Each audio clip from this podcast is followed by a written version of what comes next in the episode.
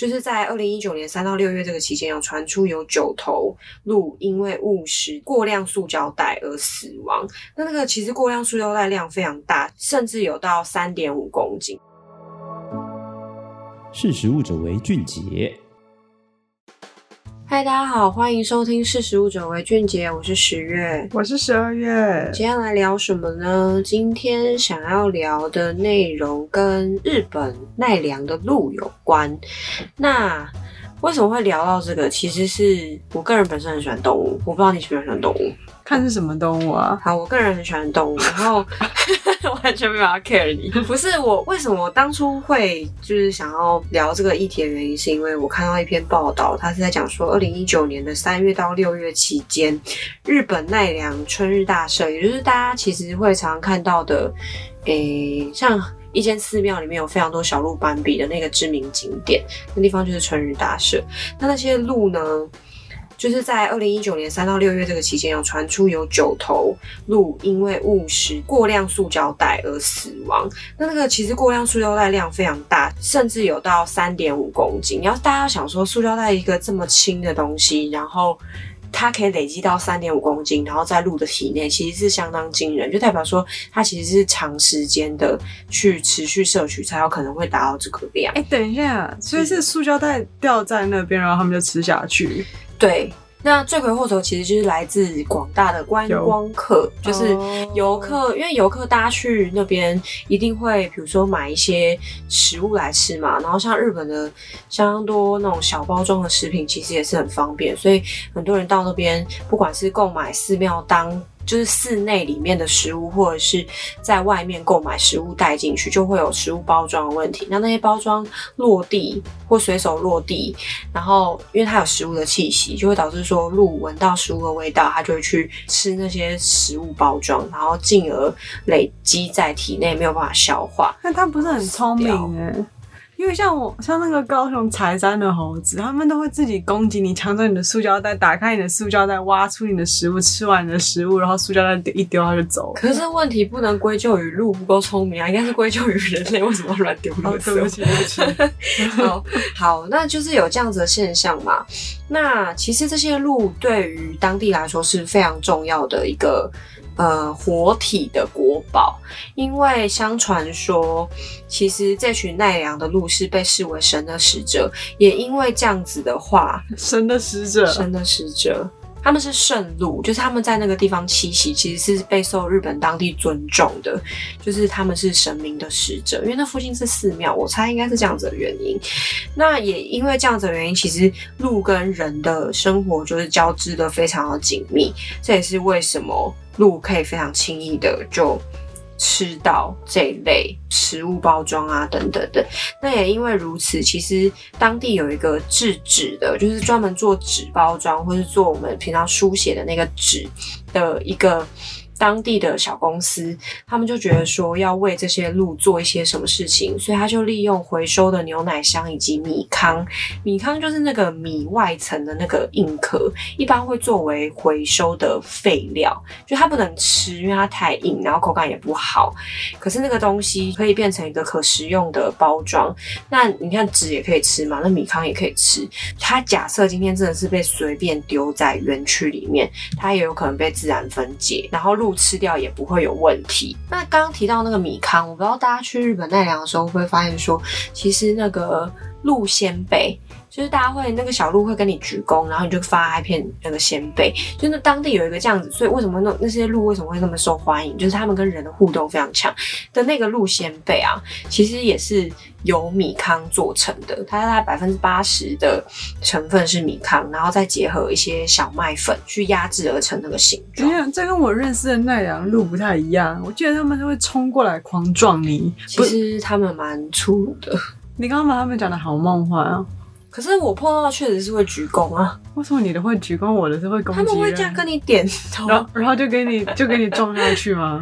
不会撞我啊，他们会这样点头，然后你就要喂他，然后你就要给它一片。可是吃的速度超快，而且通常就是你看到一，就是你那边有食物的话，就所有陆巡就会往你那边蜂拥而至这样子。可是这样子，米糠纸袋发明其实是一个非常好的想法，嗯，但其实就面临到一个问题说，说这样子小量生产，导致于说它价钱并不低，就是一个塑胶袋大概要二十八点五块左右，其实非常贵。你看台湾一个塑胶袋一块钱两块钱。你买东西的时候就可以加购，对啊，可是那样一个塑胶袋要成本需要二十八，就将近三十块钱啦，所以这也是他面临最大的问题。就等于是说，其实像妙方在去年十月的时候，他们就有购主动购买将近五千个呃环保袋在室内使用，可是五千个环保袋就相当于大概十四万多台币，其实是非常庞大的一笔费用，很庞大。好，所以就导致于说，这虽然是美意一桩，可是就也有可能说，价格会是他们最需要面对的困难。对，所以其实回归到根本，就是大家还是爱护一下当地的陆巡，不要乱丢垃圾。嗯、虽然现在也不能出国，不过就是因为台湾其实也有蛮多，就像你刚刚提的，什么高雄柴山的。猴子那些，其实就算、嗯、就算猴子把塑胶袋拆掉，那塑胶袋也还是会待在原地啊。对啊，对啊，所以其实那对环境来说，某种程度上也都是一种伤害。而且你也没有办法避免说，它除了有猴子，它一定有其他野生生物会去不小心吃到那些包装。嗯，我觉得啦，所以对，就是大家发挥爱心一点，感恩公德心。嗯，好，那你好不好奇有路吃的？可是用包装，人也有，人也有，就好像吃牛轧糖，是不是会有外面会包一个膜膜小膜？那个膜叫做糯米纸，应该现在比较少，比如说年货大街买那种牛轧糖，或者是。有一些比较传统的糕点，它外面会附一层糯米纸，其实是因为避免它粘黏。因为像牛轧糖跟牛轧糖放在一起，oh. 它就会粘黏，或者是牛轧糖外面可能还有个包装，它就会粘在那个塑胶袋上面。那糯米纸就可以很巧妙的把这件事情。就是避免掉，哎、欸，可是我都会特别把糯米纸再撕掉，你会吗？我不会，我会。你有吃过吗？我吃过啊，我当然吃过。小声一点。我吃过牛轧糖，但是我还是会觉得有疙瘩，就会把糯米纸剥掉。它就是它就是口感不好，可是如果你实际含在嘴巴里面，它其实会马上化开。它那其实就是米淀粉，好吧？对。好，为什么会做这些可食用包装？刚刚像刚刚提到说避免食物粘黏，那其实最新的研究也有发现说，其实用牛奶蛋白也可以变成刚刚提的可食用包装的其中一种类型。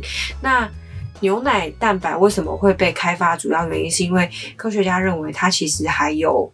呃，补充营养的，因为牛奶普遍被认知为是一个很有营养的食材嘛。嗯、那它牛奶蛋白本身也是一个很有营养，它是一个牛奶蛋白是一个很大的营养素，来自于牛奶。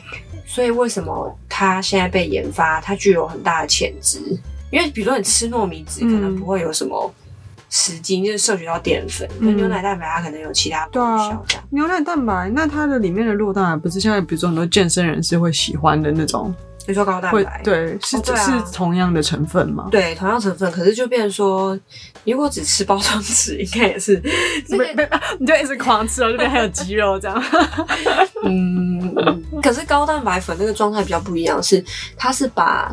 就我们平常喝牛奶，其实会有那个酪，就是酪蛋白那些也会喝进去。嗯。可是高蛋白粉是把那些东西，就是我们目标物质是酪蛋白，它会把它集中萃取，就变成说，嗯、可能这一瓶牛奶里面可能只有百分之二的酪蛋白，假设只有百分之二酪蛋白。嗯、可是你喝一杯高蛋白饮，可能有百分之二十。嗯。可是它可能是同样的 mol 数，就是它是用萃取的方式让，就比较浓缩。对对对，所以你可以更有效吸收到蛋白质。嗯。高蛋白的逻辑是这样子啊，嗯、所以。你不可能利用狂嗑牛奶蛋白包装纸的方式来达到跟高蛋白一样。哎、欸，那要是他们有研发高蛋白包装纸呢？研发包装纸没有问题，可是可食用包装需要面对很多问题，比如说它比较容易分解，它是它的优点，它也会是它的缺点，这、oh. 是双面刃。因为你如果很容易分解的话，就有可能传输上面就会有问题。比如说我今天从 A 点要送到 B 点，我塑胶袋我根本就不用担心啊，我可能只要控制温度或者湿度就可以了。其实塑胶袋也有很多很多学问，就是比如说包含它的透水性、透氧性等等，那个太复杂，我们今天就不聊，就聊可食性包装。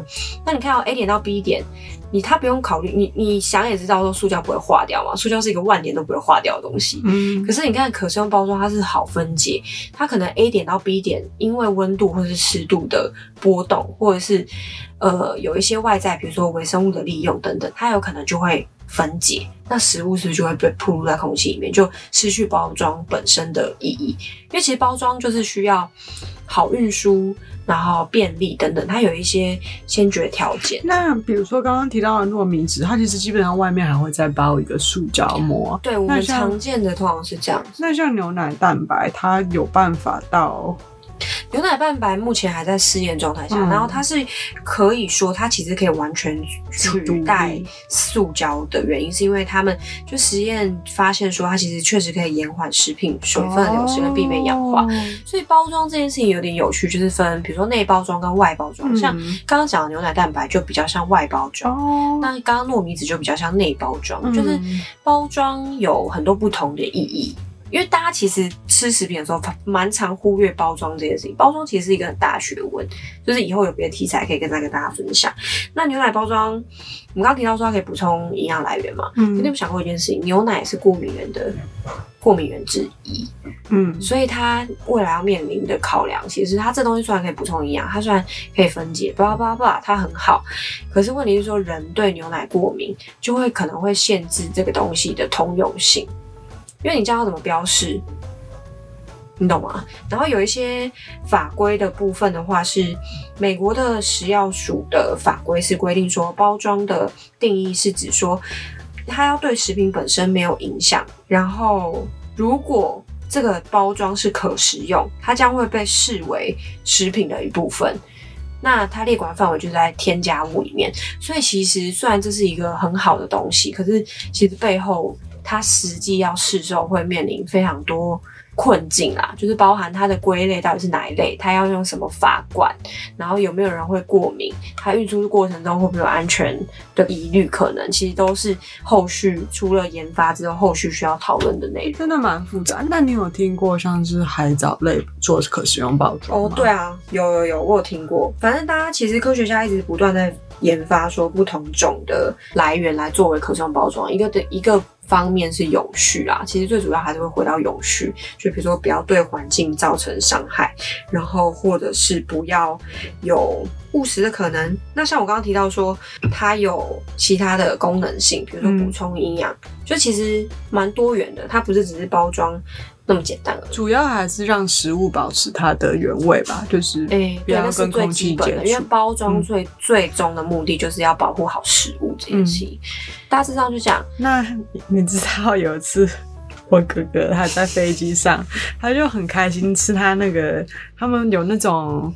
Crackers 苏打饼嘛，然后还会给你一块小起司，嗯、然后那个小起司外面是有那个红色的辣包膜，嗯、还蛮厚的一层，然后他整个吃下去了以后，发现说，我就看着他，然后可是我把辣剥掉，然后那时候我就想说，为什么他要把整个吃下去？然后他就很崩溃。他是不知道那是辣，他我不知道，他他他是不知道那是反正，他现在就变那样了，所以起起司包辣其实它是不可食用的，起司包辣不可，不是辣包起司。蜡包起司是不可食用，可是辣其实辣就有点像真空包装，就是它最终的目的其实也是阻绝空气跟，就是避免里面的气受到空气氧化啊或者是微生物接触啊等等，然后品质就裂变，其实一样概念。像辣还有包那个乌鱼子，就其实这一类大家一般都会觉得这好像跟包装没有什么关系，可是其实都是一个保存方式，因为包装最终的目的其实就是良好的保存食品。大概就这样，不知道大家会不会觉得太复杂？包装可以讲很多东西啦，对。嗯、那今天就是主要是 focus 在嗯可食用包装上面。那如果大家对我们刚刚提的，比如说可爱的奈良小鹿斑比有兴趣，或是可以补充钙质的牛奶包装等等，都可以上实力官网，然后关键字一样搜寻。我应该是没有设小鹿斑比啊，大家可能说奈良或者是圣鹿鹿群，然后塑胶袋、塑胶袋，然后可食用包装牛奶等等，都可以搜寻到我们刚刚谈的内容。好，今天就聊到这里，欢迎大家有任何问题的话可以留言给我们。我是十月，我是十二月，下次见，拜拜，拜拜。识时务者为俊杰。